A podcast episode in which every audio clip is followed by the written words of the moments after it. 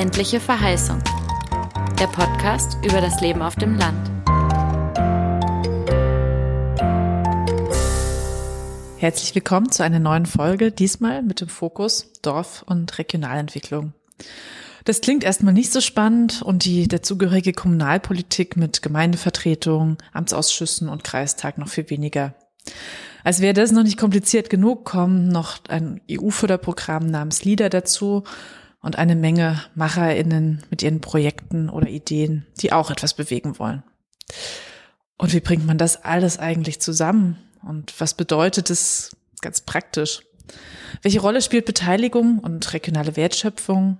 Und warum hat die Politik noch nicht erkannt, dass die Dörfer eigentlich schon wieder wachsen? Darüber spreche ich in dieser Folge mit der Regionalmanagerin für den Spreewald, Melanie Kossatz, und Andrea Weigt, die den Projektraum Transdorf aufgebaut hat. Sie ist Teil des Netzwerks Zukunftsorte und für die Grünen inzwischen auch in der Kommunalpolitik aktiv. Wie kam es eigentlich dazu, Andrea? Wir haben 2012 ein Gutshaus auf dem Land gekauft äh, in Dransdorf, ein relativ kleines Dorf mit etwas über 300 Einwohnern. Die ganze Gemeinde hat um die 650, etwas über 650 Einwohner. Also wirklich ein kleiner Rahmen. Und wir haben also angefangen, dieses Gutshaus zu renovieren.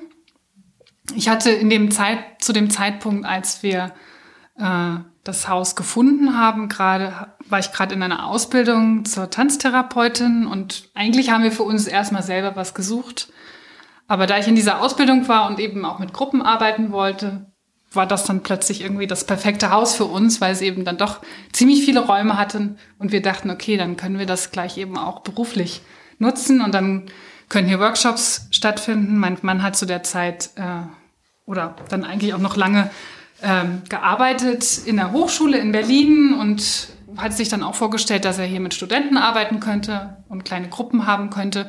Und so haben wir dann hier einfach angefangen, dieses Haus umzubauen. Wir hatten eigentlich kaum Mittel, sondern haben uns da irgendwie so reinbegeben und hatten einfach so ein Bauchgefühl, dass das richtig ist, das hier an diesem Ort anzufangen. Also es war nicht der große Plan, den wir vorher hatten, wo wir irgendwie lange recherchiert haben und lange überlegt haben, was können wir, wie viel Geld haben wir, sondern es war irgendwie eher so ein Sprung ins kalte Wasser. Und daraus hat sich jetzt eigentlich eine unglaubliche Dynamik entwickelt. Also im Sommer werden es neun Jahre sein, dass wir hier sind. Und wir haben in der Zwischenzeit mit so viel Kontakt gehabt, also mit so vielen Menschen, aber auch mit so vielen Prozessen, äh, dass wir uns, glaube ich, in unserem alten Stadtleben, also ich hatte Architektur und Philosophie studiert. Ja, wenn ich da in der Stadt geblieben wäre und in diesen Bereichen gearbeitet hätte, wäre ich nie mit so viel Dynamik in Kontakt gekommen. Ein wichtiger Punkt ist tatsächlich, dass man aus seiner Blase, die man sonst so äh, in dem Bereich hat, mit, in dem man sich sonst begibt. Man hat einen bestimmten, also in der Stadt war ich das zumindest gewohnt, ich hatte einen bestimmten Freundeskreis und der war irgendwie aus der Szene, in der ich gearbeitet habe oder in der mein Mann gearbeitet hat. Und da haben viele irgendwie die gleiche Meinung, gleiche Ansichten, gleiche Perspektiven, einen gleichen Bildungshintergrund und wenn man aufs Land kommt, ist plötzlich, fällt das irgendwie weg, weil man ist plötzlich mit sehr vielen Menschen, die aus einem anderen Hintergrund kommen, zusammen und man ist einfach zusammen, weil man Teil einer Dorfgemeinschaft ist. Und das verbindet auf eine ganz andere und viel verbindlichere Weise als die Kontakte, die irgendwie in der Stadt über diese Szene entstehen, in der man ist. Äh, dieses, dieses Zusammenwohnen und irgendwie auch das Gefühl zu haben, wir haben jetzt Verantwortung für einen bestimmten Bereich, das ist irgendwie eine ganz andere Ebene. Und ja, dadurch kommt man eben plötzlich mit Menschen in Kontakt, mit denen man sonst so nicht in Kontakt gekommen wäre. Und dann die ganzen Prozesse, wenn man dann eben, also ich bin hier in die Kommunalpolitik eingestiegen, ich bin Abgeordnete im Kreistag, inzwischen aber auch in der Gemeindevertretung und im Amtsausschuss. Also ich kriege so die ganze Bandbreite mit aus den verschiedenen Ebenen der Kommunalentwicklung. Ja, bekommen sozusagen auch erstmal durch den eigenen Prozess, den wir hier haben, also mit Baurecht und der gesamten Bürokratie, die irgendwie hier liegt. Ja, die haben wir also an eigenen Leibe erfahren. Man erfährt sie wahrscheinlich besonders stark, eben wenn man nicht ein großes Budget hat. Weil mit einem großen Budget kann man dann vieles irgendwie umgehen und hat dann einen Planer, der viel übernimmt. Das konnten wir alles nicht. Also wir mussten uns in alles reinarbeiten. Also es sind ganz viele, also eine riesen Bandbreite an Aspekten, die im Prinzip mit mit einer regionalen Entwicklung zu tun haben.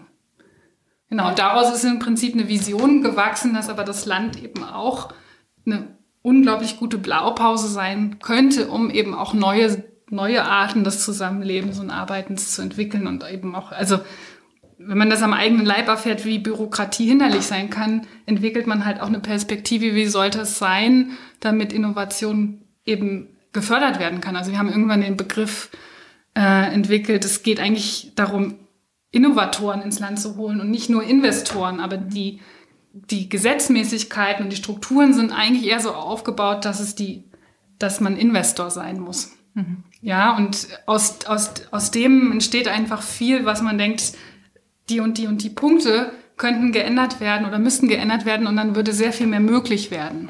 Melanie, was, wo kommst du eigentlich her und was machst du so?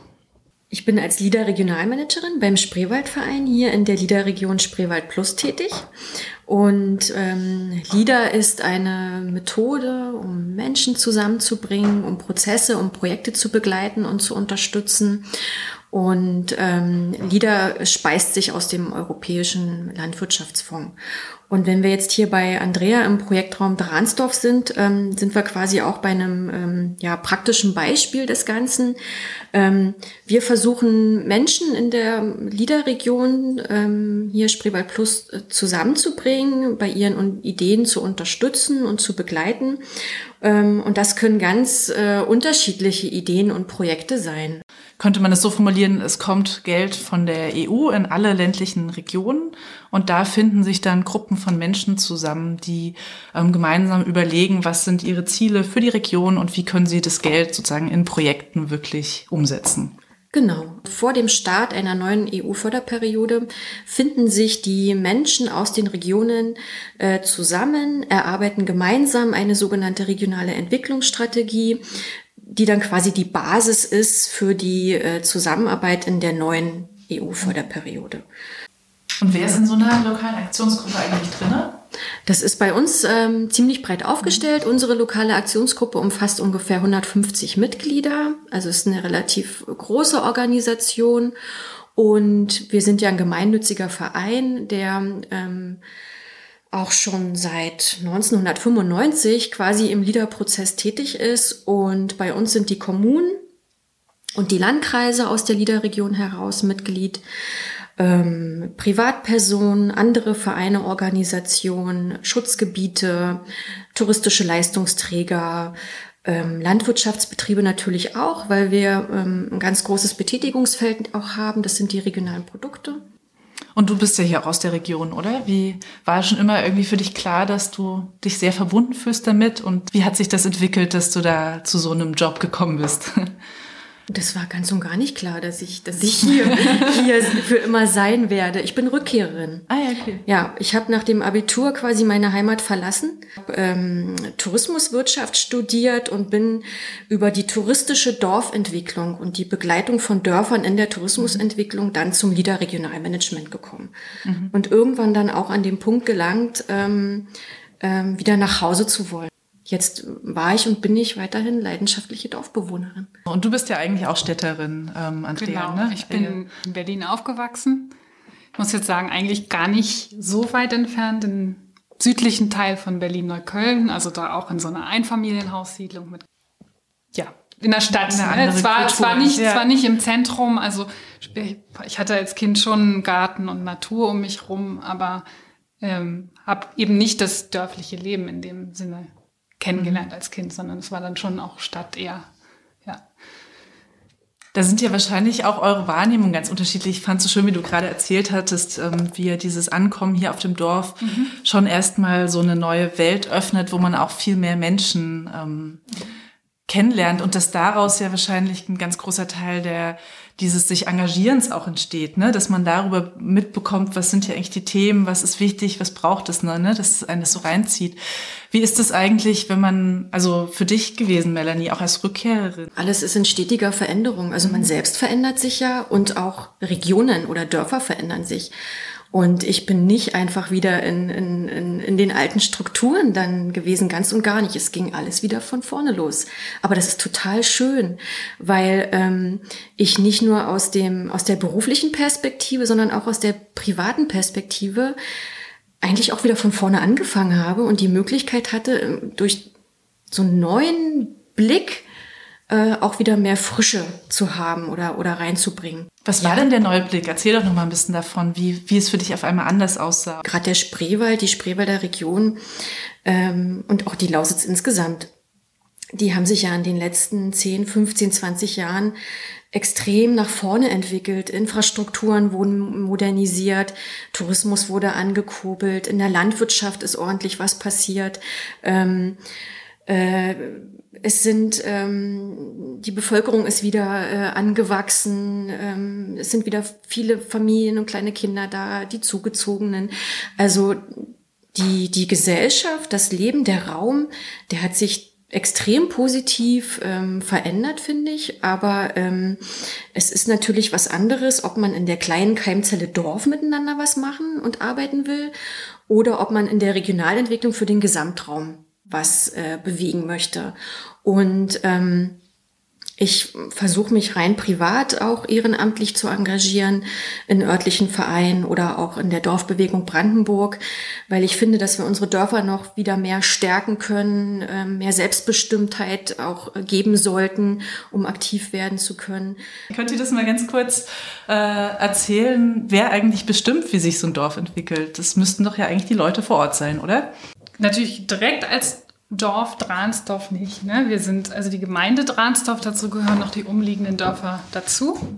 Das hatte ich ja vorhin schon gesagt, Dransdorf selber hat etwas über 300 Einwohner, die gesamte Gemeinde 650, also da sind eben noch drei weitere kleinere Dörfer mit dabei.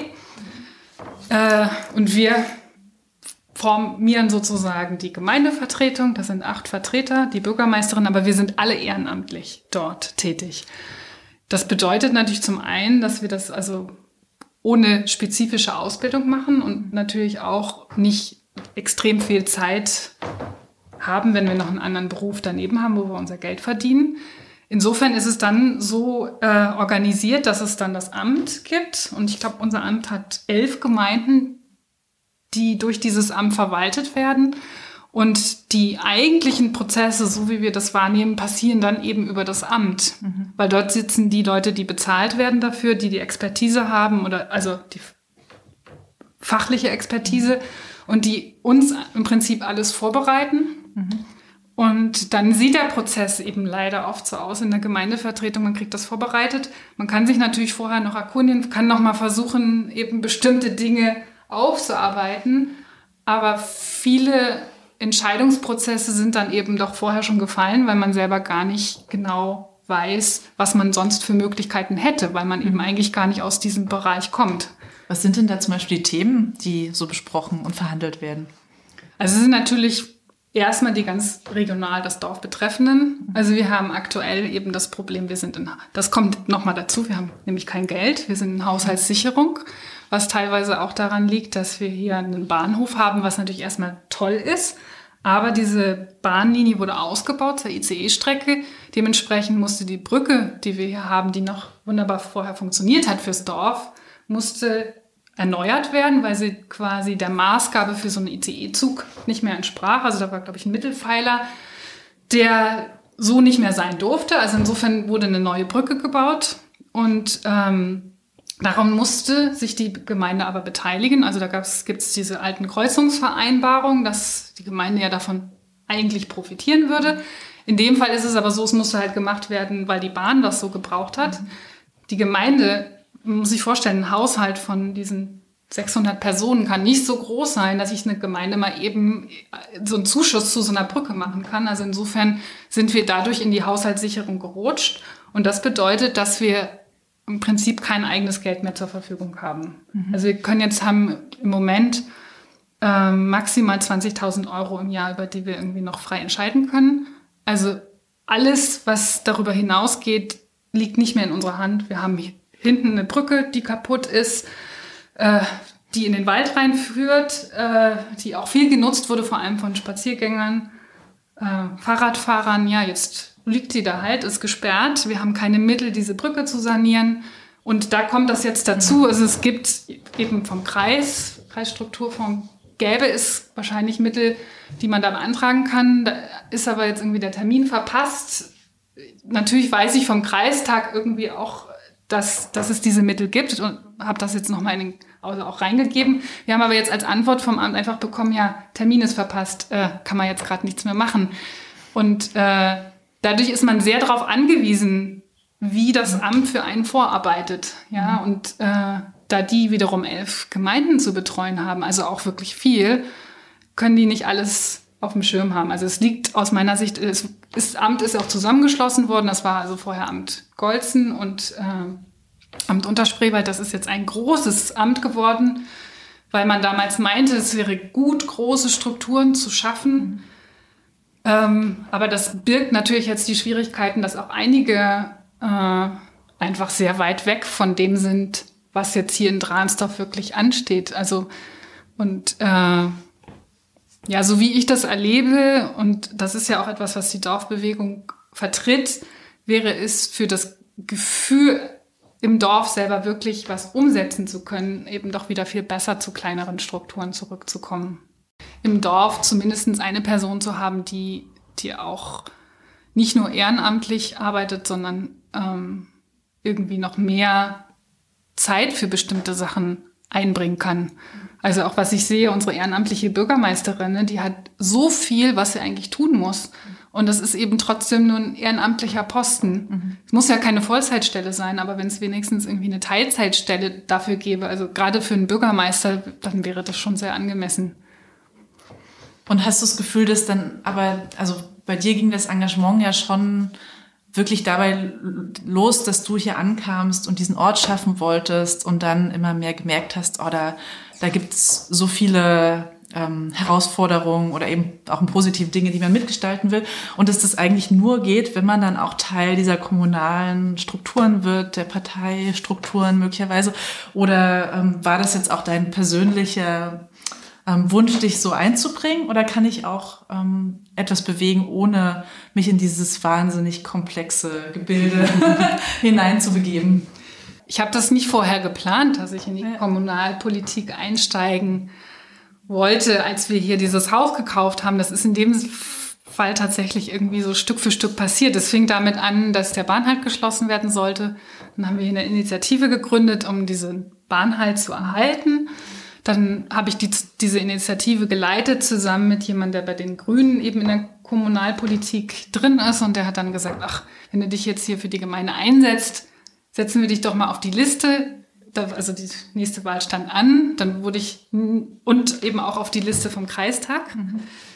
Und also dachte, okay, mache ich das jetzt mal. Kreistag ist sowieso so, also kennt, mich kennt ja keiner, das äh, war also eigentlich nur mein Name da drauf. Mhm. Und dann bin ich aber tatsächlich nachgerückt und habe mich auch entschieden, das natürlich zu machen, weil ich dachte, okay, das ist schon interessant, dass das äh, mal zu lernen, wie das alles funktioniert und wie diese Strukturen eigentlich wirklich aufgestellt sind. Und natürlich kriegt man dann eine größere Perspektive, was alles passiert. Also es ist eigentlich dann noch mehr das Gefühl, okay, man müsste sich da engagieren, da engagieren, da engagieren, weil überall irgendwie Dinge sind, wo man merkt, oh, da könnte, könnte eigentlich was neu gestaltet werden und äh, dann wird es eben manchmal auch ein bisschen viel. Am Ende geht's halt immer um Gemeinschaft egal ob jetzt in einem Dorf oder in einer Region, es geht nur zusammen. Mhm, genau. Und in einer Gemeinschaft.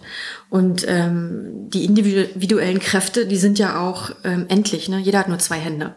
Und wenn ich im Dorf was bewegen will, ähm, sei es eine Spielplatzmodernisierung oder ähm, ein Dorffest ähm, oder ein innovatives Projekt ankurbeln, das kann ich nur in Gemeinschaft. Mhm. Sind es viele Leute, die eher so über den Spielplatz und das Dorffest nachdenken? Oder sind ähm, gibt es noch mehr so Projekte wie eben hier den Projektraum Transdorf und Menschen wie Andrea, die da irgendwie so reinkommen und auf einmal politisch aktiv werden? Oder was sind so die verschiedenen Ebenen, auf denen das Engagement stattfindet? Das ist total vielfältig und ähm, ähm, auch, auch gewachsen. Äh, ich glaube, das ehrenamtliche Engagement ist grundsätzlich auch im ländlichen Raum extrem hoch. Ne? Und es gibt halt die, die klassischen Bereiche, die jeder so kennt, aus dem Bereich ähm, Sport, Feuerwehr, ähm, Seniorenunterstützung, ähm, Kinderhilfe und so weiter. Aber es gibt eben äh, gerade auch im Spreewald ganz viel Engagement im Bereich Kultur, Tradition, ähm, äh, sorbische äh, Sprachkultur und so weiter und kreativen ähm, Ansätze, auch künstlerische Ansätze, ähm, die wachsen auch. Also ähm, man muss ja wissen, äh, jedes Dorf, äh, jede kleine Zelle hat ja andere Bedarfe, andere Bedürfnisse und eine andere Zielstellung auch in der Entwicklung. Und genauso vielfältig wie die, wie die Dorflandschaft auch ist, genauso vielfältig ist auch der Bereich des ehrenamtlichen Engagements. Was halt generell wichtig ist, ähm, egal aus, aus welchen Menschen sich so ein Dorf oder so eine Region zusammensetzt, man muss halt aufeinander zugehen. Wie ich gerade gesagt habe, es geht nur in Gemeinschaft und es geht eben nur, wenn man aufeinander zugeht, äh, zuhört und, und auch versucht, einen Perspektivwechsel mal einzunehmen. Ne? Es ist ja nichts in Stein gemeißelt, aber man muss halt äh, miteinander reden und auch aushandeln, mhm. ähm, was man dann gemeinsam äh, bewegen und umsetzen möchte. Also so wie ich Lieder wahrnehme von außen, du kannst mich gerne korrigieren, ist ja, dass ein Großteil der Fördersummen, die da von der EU kommen, sind ja für bauliche Investitionen, um Gebäude sanieren zu können oder neu zu bauen oder sowas. Mhm. Und äh, Gerade haben wir aber darüber gesprochen, dass der, das Wichtigste eigentlich dieses Miteinander reden und Zusammenkommen ist. Mhm. Wird das eigentlich auch gefördert? Also ähm, LIDA ist, ist viel mehr und, und soll ja auch viel mehr sein als die Investition von, von baulichen Maßnahmen. Ne? LIDA ist eine Methode, um Menschen zusammenzubringen. Und die, die Förderrichtlinie gibt es eben auch her, dass derartige Formate unterstützt werden ähm, oder äh, eben auch Kooperations äh, Projekte mit, mit anderen äh, Partnern und Projekten ähm, innerhalb der Europäischen Union. Mhm. Ähm, das, das ist auch möglich und, und soll befördert werden. Und ähm, beispielsweise ähm, wird äh, hier in der LIDA-Region auch die Erarbeitung eines Gemeindeentwicklungskonzeptes äh, finanziell unterstützt. Und da werden ja dann tatsächlich auch Menschen dann zusammengebracht, um äh, gemeinsam an diesem Konzept zu, äh, ja, zu arbeiten. Und ähm, in Bezug auf die Arbeit ähm, des LIDA-Regionalmanagements ist es ja auch so, dass wir ja einen Fokus auf die Land- und Ernährungswirtschaft ja beispielsweise haben und ja regionale Produkte mit der Dachmarke Spreewald zertifizieren. Und äh, LIDA ähm, wirkt eben hier auch. Ähm, wir ähm, begleiten, entwickeln ähm, regionale Wertschöpfungsketten. Also wir ähm, setzen uns dafür ein, dass ähm, hier im definierten äh, Wirtschaftsraum Spreewald Produkte angebaut und auch verarbeitet werden. So regionale Kreisläufe ist doch auch was, was euch beschäftigt, Andrea. Genau. Ja, und unsere Vision ist, wenn wir also an das Kreislaufsystem denken, dass wir zum einen eben diese physischen Ebenen haben, wo es einfach um Existenz und Versorgung geht, also eben die Bereiche Energie, Ernährung, dass das wirklich regional sich in ein Dorf quasi selber versorgen kann und nicht mehr so sehr darauf angewiesen ist, dass also von sonst wo irgendwelche Dinge hereinkommen müssen. Äh, das gibt natürlich auch, glaube ich, ein anderes Selbstbewusstsein für ein Dorf. Also das wirkt im Prinzip auch schon gleich auf eine soziale Ebene. Und parallel wollen wir diese soziale Ebene aber auch eben neu gestalten mit einem Nachhaltigkeitszentrum, wo eben auch wieder Treffen, zusammen kochen und alles Mögliche stattfinden kann. Aber da ist viel Experiment notwendig. Ne? Wie funktioniert das eigentlich? Was spricht die Leute an? Was wollen sie? Also ich glaube, da muss man erstmal einen großen Experimentierraum aufmachen und erstmal ausprobieren, äh, indem man eben eigentlich das viele Potenzial, was sozial brach liegt, sei es irgendwie alte Menschen, die vielleicht dann auch gar nicht mehr so viel Kontakt hatten, wenn die anders eingebunden werden, könnten sie vielleicht viel von dem, was sie eigentlich an Erfahrung haben, weitergeben ja, und man könnte das für die Gemeinschaft in dem Sinne nutzbar machen. Und ich sage jetzt, habe jetzt gerade nutzbar in Anführungsstrichen quasi gesetzt. Beschreibt es doch mal, wie, wo kommt denn dann die Energie her und was passiert in dem Nachhaltigkeitszentrum? Und also, also Energie ist in gewisser Weise, wenn es einfach nur etwas rechtlich anders strukturiert ist, ziemlich einfach, denn wir haben schon direkt Windmühlen vor Ort. Ja, und wir haben uns das jetzt mal ausgerechnet. Wir hatten ja auch eine Studie von einem Masterstudenten, der das Dorf schon analysiert hat. Also der Bedarf der Gemeinde könnte in etwa mit, einem, mit einer Zehntel Windmühle, also jetzt wenn man jetzt an eine neue Art, also neue Technologie denkt, bräuchte man nur einen Zehntel von einem einzigen Windkraftwerk. Und äh, wir haben also jetzt hier in Dransdorf schon mal drei stehen, direkt am Dorfende. In Schecksdorf stehen schon sechs. Und es sollen dann zusammen mit der Gemeinde Steinreich, das ist die angrenzende Gemeinde, sollen weitere zehn entstehen. Also wenn man sich jetzt mal überlegt, äh, da ist eigentlich schon ganz viel, was dem Dorf jetzt vor die Nase gesetzt wird. Und ich sage das jetzt mal so vor die Nase gesetzt. Ja, denn das hat ja auch Emissionen. Und das ist natürlich an der Stelle weit, weit, weit über dem, was das Dorf eigentlich bräuchte. Und wir wollen uns jetzt zumindest dafür einsetzen, dass äh, das, was hier produziert ist, auch von der Bevölkerung genutzt werden kann und dann auch zu einem Preis, der dann unter dem liegt, was man eben normalerweise zahlt. Also ich, aus meiner Sicht, wenn eine, ein Dorf quasi ja schon die e, Emissionen auch tragen muss, also es ist, dann muss mehr Wertschöpfung hier vor Ort bleiben. Und natürlich gibt es jetzt bestimmte Abgaben, also das sind jetzt irgendwie 0,2 Cent, die jetzt auch ans Dorf gehen sollen.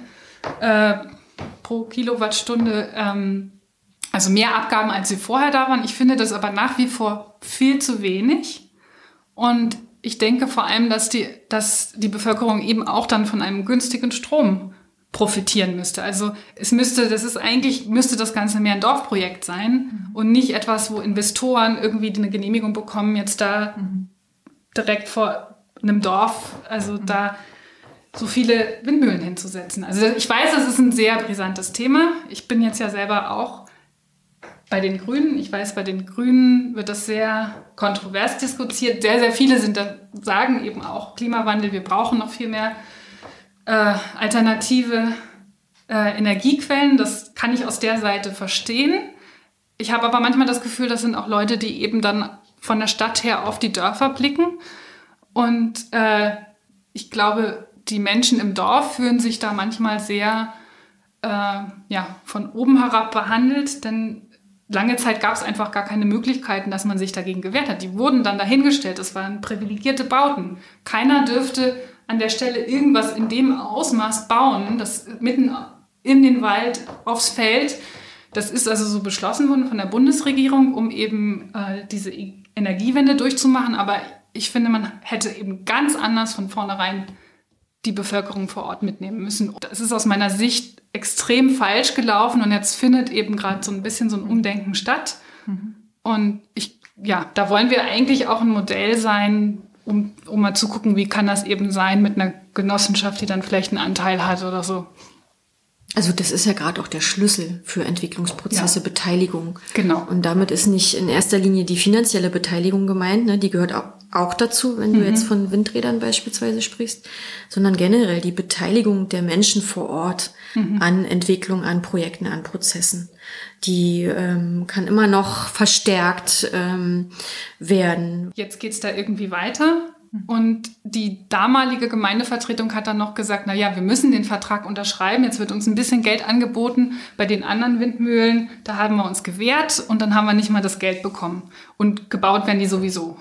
Mhm. Und das ist halt dieses Gefühl der Menschen gewesen. Mhm. Je mehr ich mit Menschen spreche, die auf dem Land unterwegs sind und Dinge bewegen wollen oder da auch Entscheider sind, habe ich das Gefühl, dass so eine Vision für die Zukunft des ländlichen Raumes eigentlich auch ganz viel die, dass man die ganz vielen Strukturen denken muss und wie sich Strukturen verändern und politische Strukturen mhm. und irgendwie solche Verfahren und Genehmigungen oder wie eben, dass man eigentlich dieses ganze wahnsinnig komplexe System, wie heute Regionalentwicklung noch funktioniert und irgendwie oft auch in dem Glauben, dass man nur über eine steuerkräftige Gemeinde irgendwie vorankommt und die ganzen Infrastrukturen leisten kann und so, dass das ja aber an ganz vielen Stellen, finde ich, auch sichtbar geworden ist, ähm, gerade im, im Osten von Deutschland dass es ja eigentlich wirklich die Engagierten sind, die sich das selber organisieren, weil sie müssen, die sich trotz leerer Gemeindekassen irgendwie ganz viel wirklich leisten für das Gemeinwohl. Und ich habe das Gefühl, das wird aber immer noch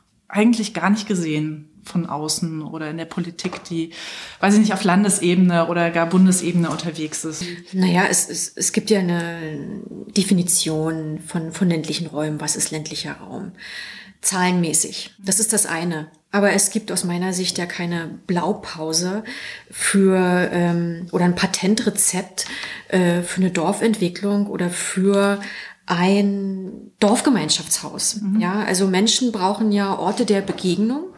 Und wir haben uns erst letztens mit anderen Liederregionen auch ausgetauscht. Ähm, Orte der Begegnung können ja auch vielfältig sein. Das kann draußen, das kann drin sein, das kann klein, das kann groß sein, das kann temporär sein oder auf Dauer angelegt. Aber ähm, da bin ich dann wieder bei dem Punkt, welche Bedarfe gibt es vor Ort, ähm, dann aber auch in der Region. Und da haben wir dann die, die formelle Planung und die informelle Planung. Und man muss dann halt das Kunststück äh, tatsächlich ja dann auch ähm, abarbeiten, alles irgendwie dann zusammenzubringen und miteinander zu vernetzen. Ähm, die ähm, Dörfer haben eigene Bedarfe, ein eigenes Profil. Das ist ein klassisches Handwerkerdorf.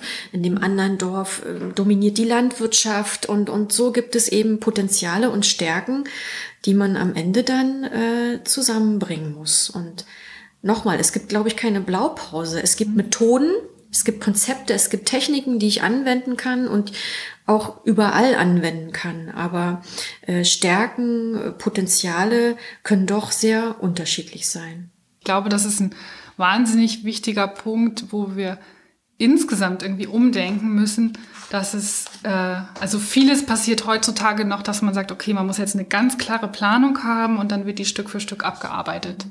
Und dann passt sie aber oft mit der Realität und dem, was dann auf einen zukommt, gar nicht so gut äh, zusammen.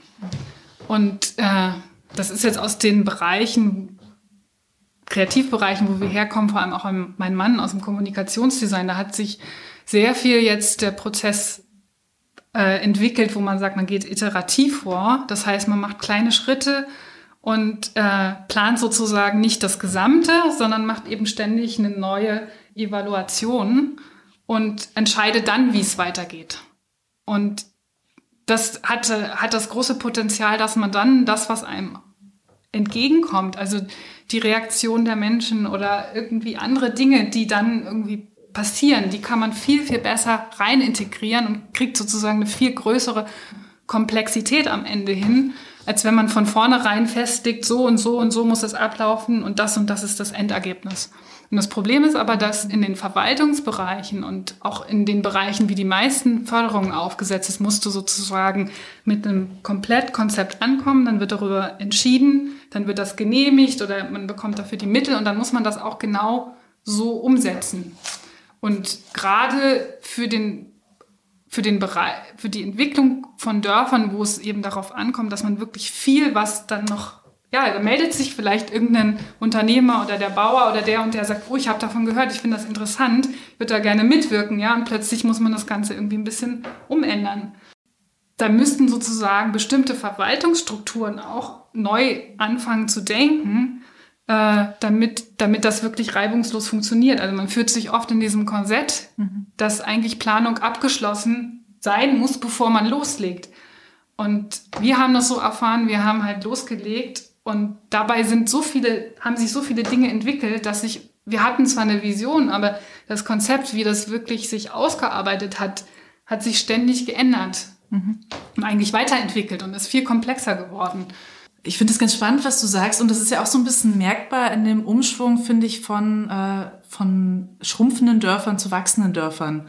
Also ich weiß nicht, wie wie es hier im Spreewald ist. Ähm, Melanie, vielleicht weißt du da ähm, sozusagen, ich habe das Gefühl, an vielen Stellen wachsen eigentlich schon seit ein paar Jahren jetzt wieder die Dörfer und es gibt totalen Zuzug. Das hängt von Teilraum zu Teilraum ähm, von, von den Rahmenbedingungen ab. Und wir haben natürlich Dörfer bei uns in der Region dabei, die wachsen. Bewohner nehmen zu. Wir haben auch Dörfer dabei, wo es nicht so positiv nur von den Bevölkerungszahlen ausgeht. Aber warum ist das der einzige. Faktor, um eine Entwicklung zu bewerten? Ne? Total. Ja. Äh, am Ende geht es ja tatsächlich darum, wie lebendig ist das Dorf insgesamt. Ähm, auch wenn Bewohner verloren gehen, ähm, heißt es ja nicht, dass es ein abgeschriebenes Dorf ist, ne? sondern es kann ja trotzdem ein, ein lebendiges Dorf sein mit, mit Wirtschaft, mit Gewerbe, ähm, mit ja, einer lebendigen Dorfgemeinschaft. Absolut, ähm, da bin ich total bei dir. Ich glaube, ähm, ich wollte darauf hinaus, dass ich das Gefühl habe, aber an vielen Stellen wird sozusagen ähm, gibt es dann so einen Umschwung von der, von der Region oder Dörfern, die irgendwie lange Jahre gehört haben, hier nimmt irgendwie alles ab und alles ist schwierig und die Leute gehen weg und es ist irgendwie so diese ganze Negativspirale der Entwicklung ländlicher Räume, die hier irgendwie, über die sehr viel gesprochen wird. Und auf einmal, jetzt vielleicht auch durch Corona, ähm, gibt es da eine neue Aufmerksamkeit zumindest, die vielleicht an vielen Stellen auch auf einmal umschlägt in irgendwie Zuzug oder so einen ganz neuen Druck, weil die Leute ähm, raus wollen aus den Großstädten und sowas. Und ähm, das ist auch so eine Stelle, wo ich das Gefühl habe, wo wo es ziemlich lange braucht, manchmal für ähm, die Verwaltung oder die Entscheider zu merken, boah, wir sind in einer ganz anderen Ausgangslage. Es geht gar nicht mehr darum, dass hier irgendwie alles schrumpft und weniger wird, sondern auf einmal ist es hier. Ja, man so, überholt. Weißt ja, du, es total. Gibt, irgendwann gibt es eine Geschwindigkeit, die, die, da kann ich vielleicht nicht mehr mithalten. Und das ja. macht sich in unserer Liederregion an den Hauptverkehrsachsen halt bemerkbar. Mhm. Ne? Die, die Teilräume, die ähm, nahe sich der Autobahn befinden oder an den Bahnstrecken, die, die profitieren natürlich davon auch. Ne? Und wir haben bei uns in der Liederregion Räume, ähm, äh, von denen aus ich ähm, 30 bis 45 Minuten halt zum nächsten Autobahnanschluss oder ähm, zum nächsten Bahnhof benötige. Ähm, die haben natürlich ganz andere äh, Herausforderungen auch wenn es um, um die Bereitstellung von Arbeitsplätzen geht. Ne? Also ich möchte dann wahrscheinlich ungern nach Berlin pendeln, ähm, wenn ich dann erst noch mal 30, 45 Minuten bis zur Autobahn oder bis zum Bahnhof benötige. Ähm, da sind wir dann wieder bei flexiblen Arbeitszeitmodellen, ähm, Digitalisierung und so weiter.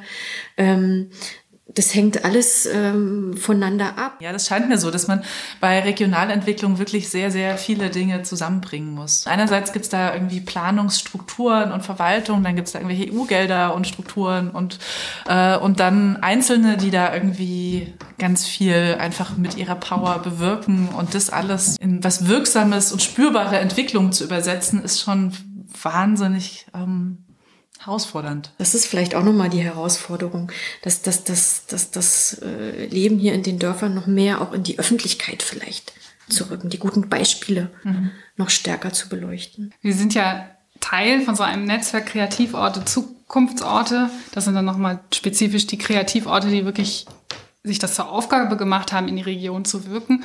Und innerhalb dieses Netzwerks gibt es dann eben auch Meetup-Gruppen und das ist eine große Verknüpfung äh, zu Menschen in Berlin, die eigentlich aufs Land raus wollen. Und weil du das Thema angesprochen hast, ich glaube, da gibt es eigentlich schon ein Riesenpotenzial an Menschen, die sich ein anderes Leben wünschen und gerne aufs Land raus wollen.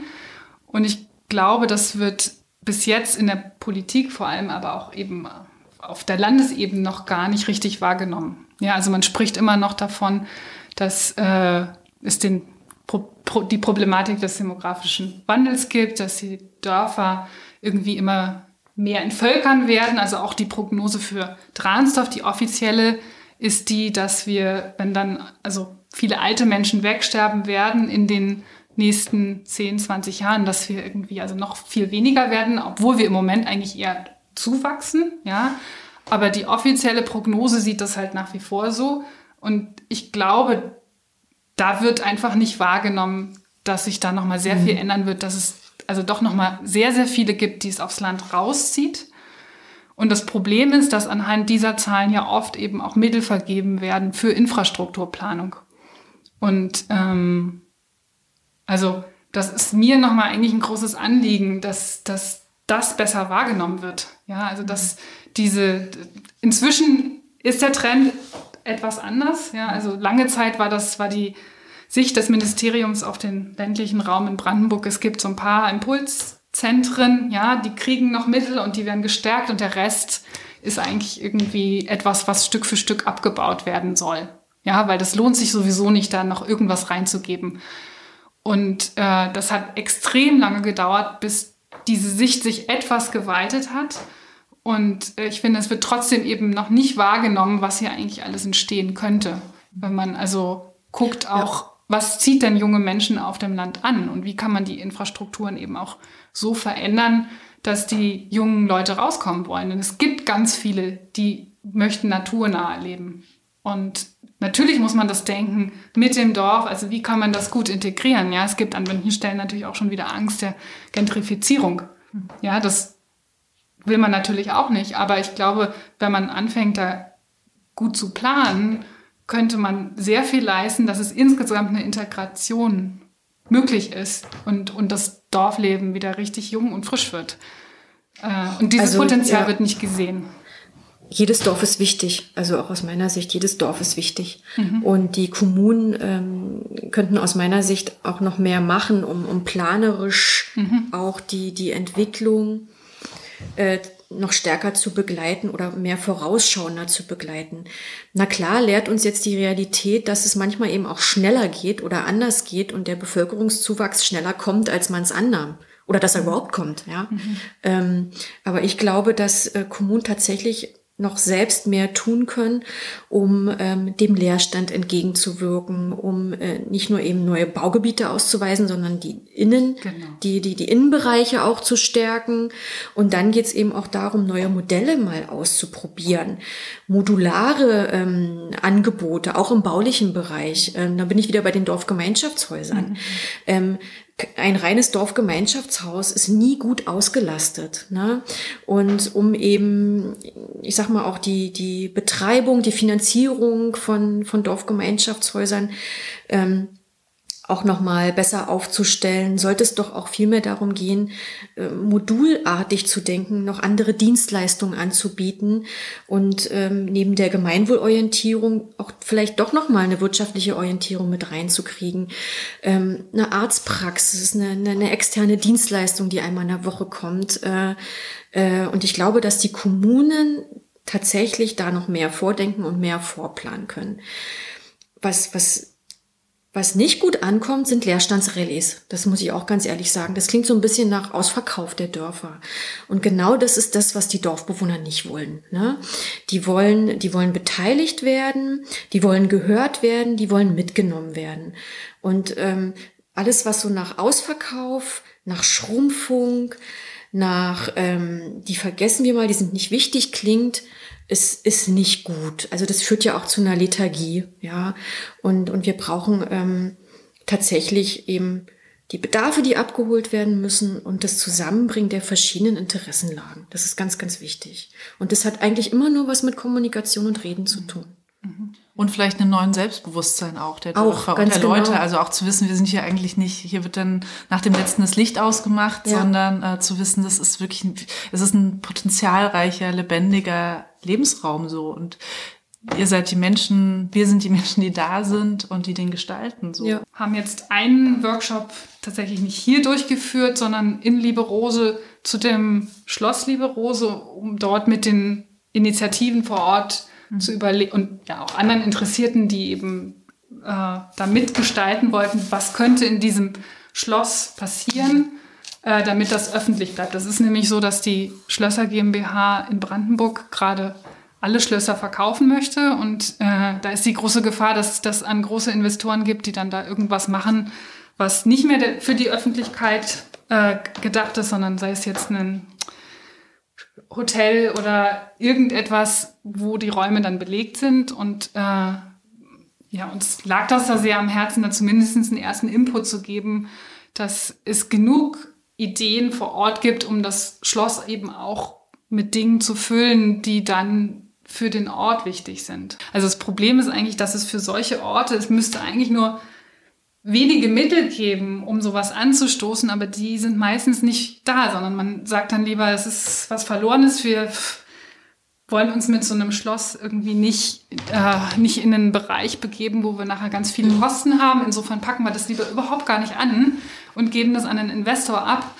Aber vielleicht bräuchte man nur am Anfang ein paar Mittel, um solche Prozesse anzuregen, um die Leute zusammenzubringen, um denen aber auch zu helfen, wie man dann ein wirtschaftliches Konzept aufstellt. Ne? Also man braucht etwas Fachexpertise, die man dann natürlich bezahlen muss. Aber daraus kann so viel entstehen. Und es scheitert leider einfach daran, dass dann oft diese erste Hürde nicht genommen werden. Was es braucht, ist wahrscheinlich eben auch aber noch diese Leidenschaft. Also ich meine, ihr mhm. habt die, du hast die, so diese Macher, bringen sie mit oder und an vielen Stellen, vielleicht in den Verwaltungen oder so, fehlt also da ist es eben ein Job, den man macht und man ist ohnehin überarbeitet oder so, dann hängt es mhm. ja oft vielleicht auch an so Einzelnen und da irgendwie Klar. neben Mitteln auch die ja, aber ich muss Energie Kraft, mitzubringen. Aber ich, ich muss die Energie und die Kraft, die ja vor Ort schon da ist, die muss ich einfach mitnehmen. Ne? Den, den, den Schwung, den es vor Ort ja schon gibt, wie jetzt in Liberose, ja. den aufgreifen und mitnehmen. Das ist doch gut. Das ist doch ja. was ganz Positives. Ja. Und ich glaube, wir können heute gemeinsam feststellen, miteinander reden, ist, ist, ein, ist ein Schlüssel, ein, ein ganz wichtiger Schlüssel. Und das ist einfach, das ist gar nicht schwer. Mhm. Ne? Wir müssen einfach nur Orte der Begegnung und, und entsprechende Formate schaffen. Und natürlich hängt ganz viel ähm, von Geldern ab und von den Finanzen. Ähm, aber das ist ja der nächste Schritt. Erst geht es ja wirklich darum, ähm, gemeinsam auszuhandeln, was wollen wir bewegen, welches Projekt wollen wir umsetzen. Genau, und da würde ich sagen, die menschliche Ebene ist dabei eben auch wieder sehr wichtig, ne? dass, dass das wirklich ähm, viele Dinge, die vielleicht auf einer Sachebene schwierig sind, werden anders, wenn man sich menschlich begegnet und dann irgendwie hm. plötzlich ein Verständnis entsteht. Ne? Und mhm. ich glaube, das muss noch viel mehr gepflegt werden. Mhm. Und das ist auch ein Teil, den wir so ein bisschen aus unserer Arbeitswelt ja herausgeschubst haben. Ne? Man soll ja professionell reagieren ne? und hat irgendwie gelernt, dass man oft Gefühle und das alles eher rauslässt. Und ich glaube, eigentlich sind die aber für so eine Entwicklung wahnsinnig wichtig. Mhm. Und äh, ja, also es ist eigentlich Vielleicht. eben wichtig, wieder diesen ganz, also einfach den Kontakt von Mensch zu Mensch mhm. aufzubauen. Weil gerade in so einem Dorf kann ich mir vorstellen, überlagern sich ja auch Geschichten, Emotionen, äh, ja.